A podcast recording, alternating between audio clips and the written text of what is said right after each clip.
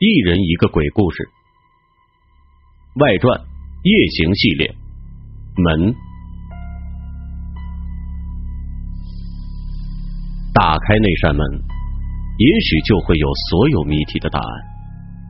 可是那扇应该存在的门，到底在哪儿？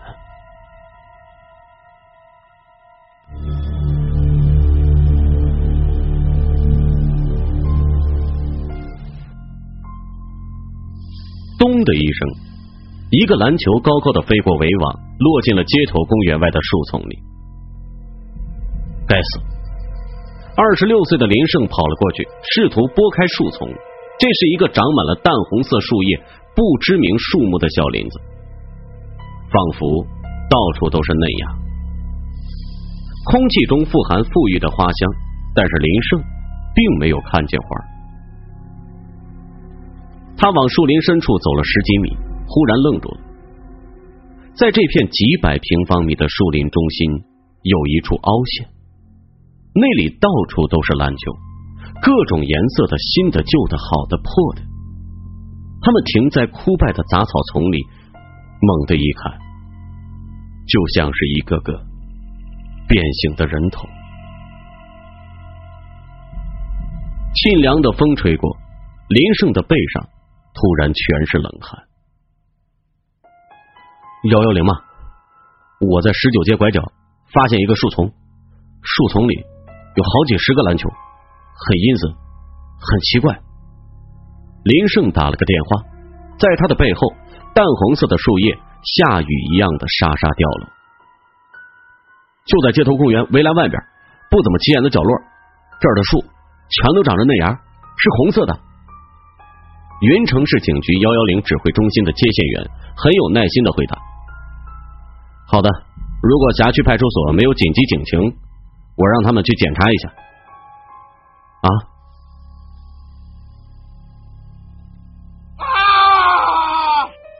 电话里突然传来一声凄厉的惨叫，接线员愣了：“先生，先生！”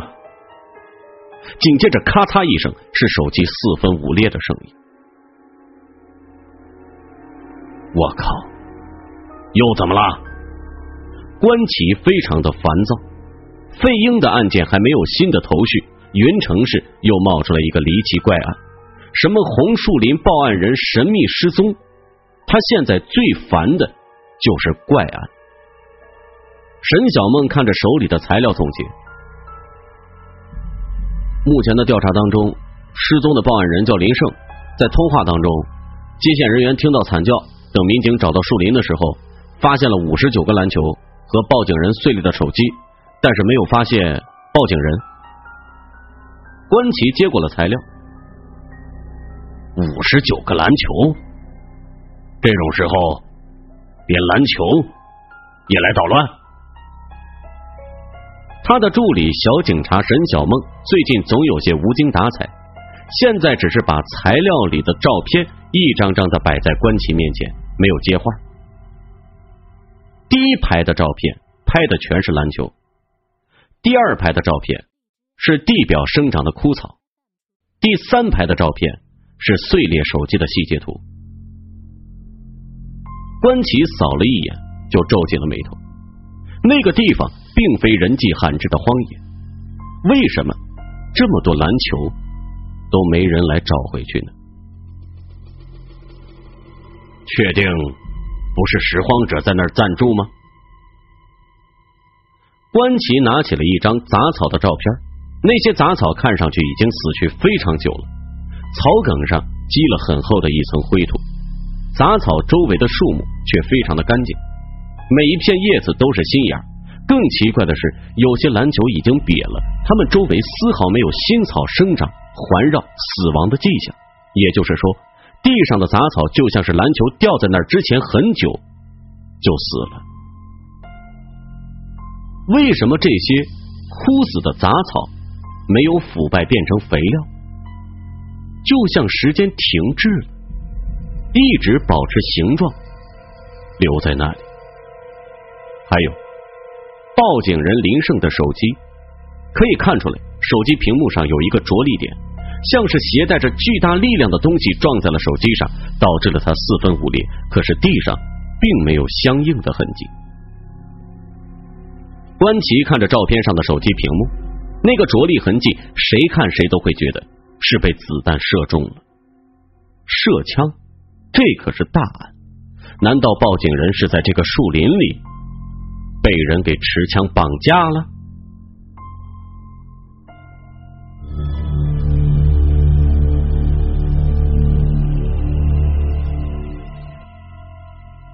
林胜终于醒了，他十分的茫然，完全不知道自己躺在一堆落叶上。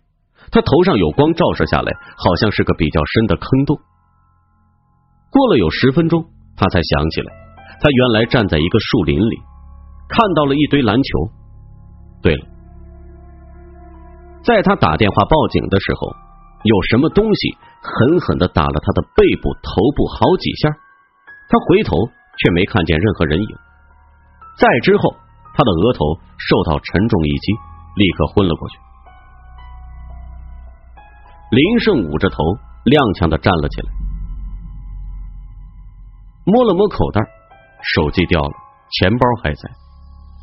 是谁打了他？为什么要打他？稀里糊涂的在坑洞里转了两圈，林胜发现这里不是天然形成的洞穴，尘土很多，墙上隐约可以看见墙砖的痕迹。他明明是在树林里受到了袭击，怎么莫名其妙的就到了一个坑洞里呢？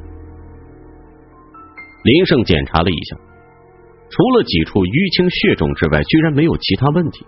就在他摸索的时候，几片树叶从他身上飘了下来。这是什么？林胜拿起一片看，是黄绿色的小树叶。翻了两下，奇怪了，树林里的叶子不是红色的吗？光在迅速的暗下去。外面显然已经是黄昏了。林胜摸索着墙砖，想着怎么能安全的爬上去。突然，他探到了一个空洞，他吃惊的发现墙砖之间居然有一个半米见方的小木门，那木材好像曾经被人破坏过，有一个差不多够一人出入的洞。再仔细去看，就发现小木门后是一条非常狭小的通道，远远的似乎有光从尽头射来。林胜犹豫了一会儿。钻了进去。林胜的亲人并不住在云城市，他失踪之后也没人往他家里打勒索电话。过去了一个星期，无论是那片树林还是林胜家里都没有新的线索，一切无声无息。除了林胜的合租室友确认少了这么一个人，就像是什么事情都不曾发生过。但是关奇。是经历过几次异种怪案的老手，越是不合常理的案情，越是不由得他不往坏处想。或许那片树林里有什么人类尚未了解的东西存在着。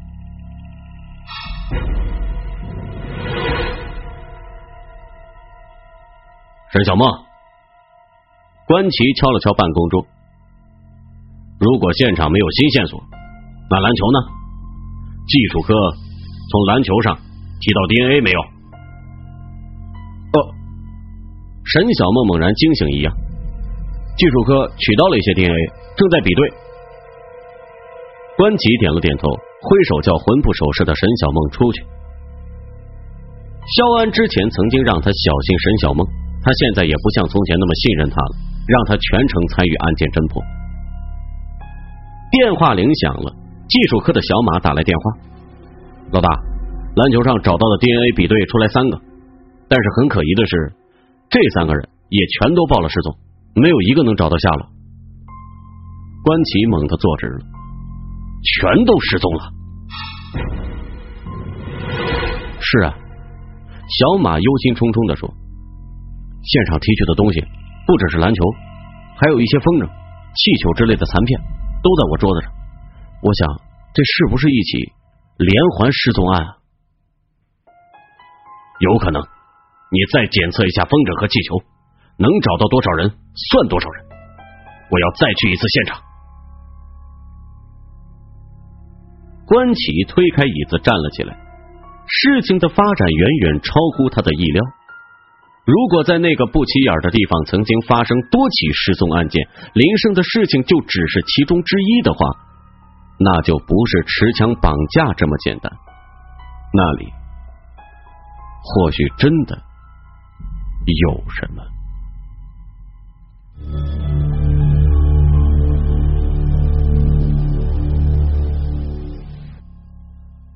林胜在只有半人高的通道里痛苦的爬行，那点若有若无的光就在前方，却好像永远也到不了。那不会是鬼火吧？他心里打鼓，浑身冷汗。而在这个时候，通道前方有一堆东西出现了。然后林胜发现，其实远处的灯光并不飘渺，他只是被这堆东西挡住了大半。林胜松了口气。奋力的把那堆乱七八糟、质地很脆的东西推开，继续前行。他一共遇到了三堆这样的杂物，终于爬到了通道的尽头。出口处也是一个半人高的烂木板。林胜推开木板，面前发光的东西居然是书柜上的一面镜子。他看着一个浑身是血、衣衫褴褛的怪物从墙里钻出来，差点没吓得魂飞魄散。好半晌才明白。那个怪物就是他自己。林胜惊奇的看到，自己钻出来的地方是一个房间，仿佛是一间书房，却没有窗户。除了他钻出来的这面墙之外，有两面都是书柜，书柜在发光，那上边像是涂了一层微微发蓝的荧光液体，却涂的不够均匀。形成一条长长的抹痕。除了书柜在发光之外，地上也有一道长长的荧光拖痕，像有什么体积较大的东西在地上拖过。另外，还有一些较为细小的拖痕，发出的光强弱不一，不知道是什么东西，也不知道是什么造成的。一些颜色斑驳的碎片挂在了林胜的身上，他对着镜子抖了抖衣袖，一块糊状的碎片滚落下来，掉在地上那道荧光痕迹上。林胜低头一看，这个他本来以为是碎石的东西，竟然有一排的牙齿，那是一块人的下颌骨。他全身都发起抖来，也就是说，刚才堵在通道里的三堆杂物，不是杂物。那是三堆人类的骨骼。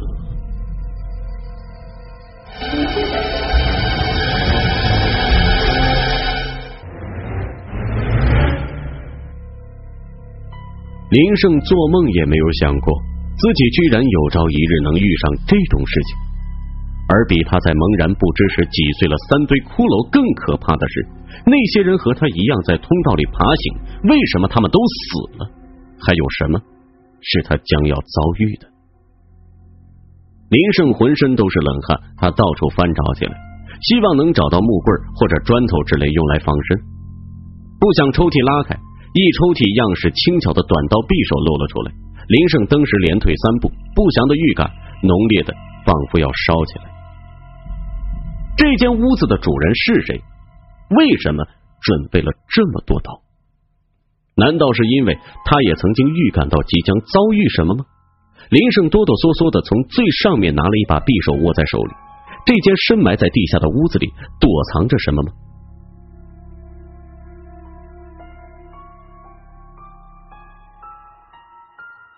关奇叫了肖安一起去小树林，带上一个变形人去失踪案现场，显然比较安全。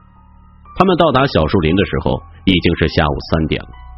下了车之后，身材修长的肖安轻轻嗅了嗅空气，他依仗着变形人出色的嗅觉，闻出了这个可能发生多次失踪案的地方散发着一种熟悉的气味。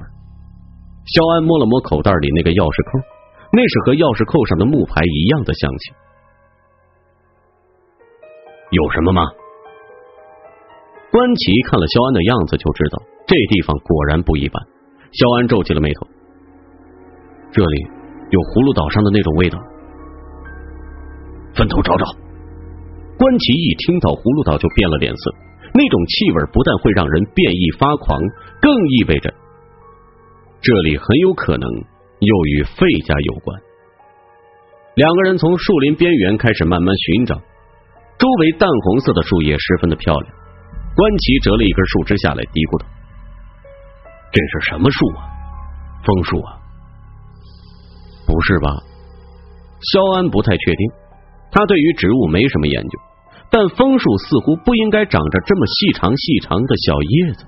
它出奇的干净，嫩的仿佛能掐得出水来。微风吹过，枝叶摇晃，啪的一声闷响，关奇只感觉有人重重打了自己的额头，眼前一黑，差点倒地。幸好肖安及时扶住了他。关奇捂着遭受重击的额头，他什么也没有看见。是什么东西啊？好像没有什么东西啊。站在旁边的肖安居然什么都没看见，只听到一声闷响，关奇就受伤了。就在这一瞬间，树林纷纷扬扬飘落下了许多的叶子，闷响升起，关奇和肖安身上几处地方被狠狠打了几下。也就在同时，他们脚下的杂草突然松动，两个人还没明白发生了什么事情，稀里糊涂的。就滑进了凹陷处的中心，身下一空，以一种奇怪的频率震动，像黄豆一样滚进了一个坑洞里。持续滑落的流沙和杂草堵住了两个人摔下的洞口。等安静下来的时候，树林的地面恢复了满是尘土的样子，一切就像什么也没发生过。肖安和关奇摔在了一堆厚厚的落叶上。肖安整个当了关奇的肉垫，两个人都没受什么伤。等到关奇晕头转向的爬起来，却见肖安叫了一声。他看见落叶下边伸出了一双巨鳌，钳住了肖安的腿，飞快的把他往下拖了过去。一瞬之间，肖安的整个身体就膨胀了起来，抵住了洞壁，伤口喷出血液的同时，一只身体扁长的暗灰色六爪甲虫被反拖了出来。肖安的右手变成利爪挥了挥，甲虫落地的时候已经成了五六块的零碎，液体流了一地，腥臭扑鼻。我就知道这里边肯定肯定有什么不好的东西。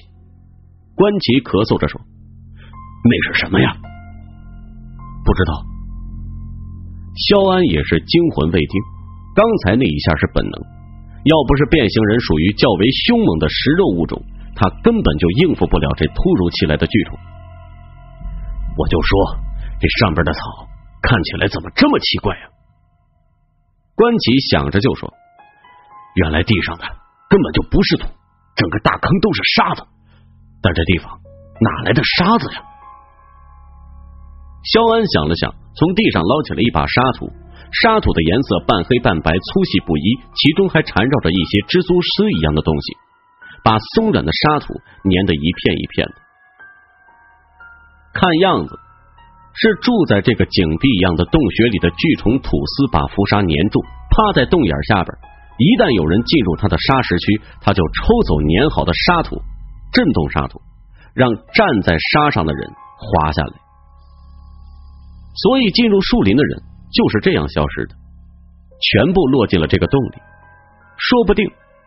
都成了这只怪虫的食物。这个地方怎么会有这样一只虫子呀？关奇敲着洞壁，这个洞看起来可不像是挖的呀，这可是有砖的。奇怪了。肖安的手里握着那沙土，轻轻的嗅了嗅。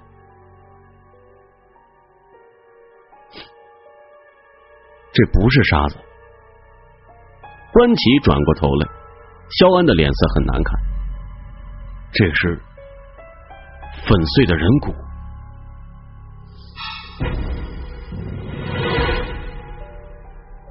那得有多少人类的尸骨啊！关奇的脸色唰的一下变得比肖安更难看。找一找吧，我有个最新的受害者，叫林胜。上个星期失踪的，应该还有尸骨，至少找出来送回去，给他们家人安葬。两个人在落叶堆里一阵的乱翻，里边有不少白骨化的骷髅，却没有看到新鲜的尸体。就在他们乱翻的时候，地上一片干涸的血迹露了出来，血迹蔓延到墙上的一个黑洞里，消失了。关奇和肖安相视一眼，慢慢的在那个洞前蹲了下来。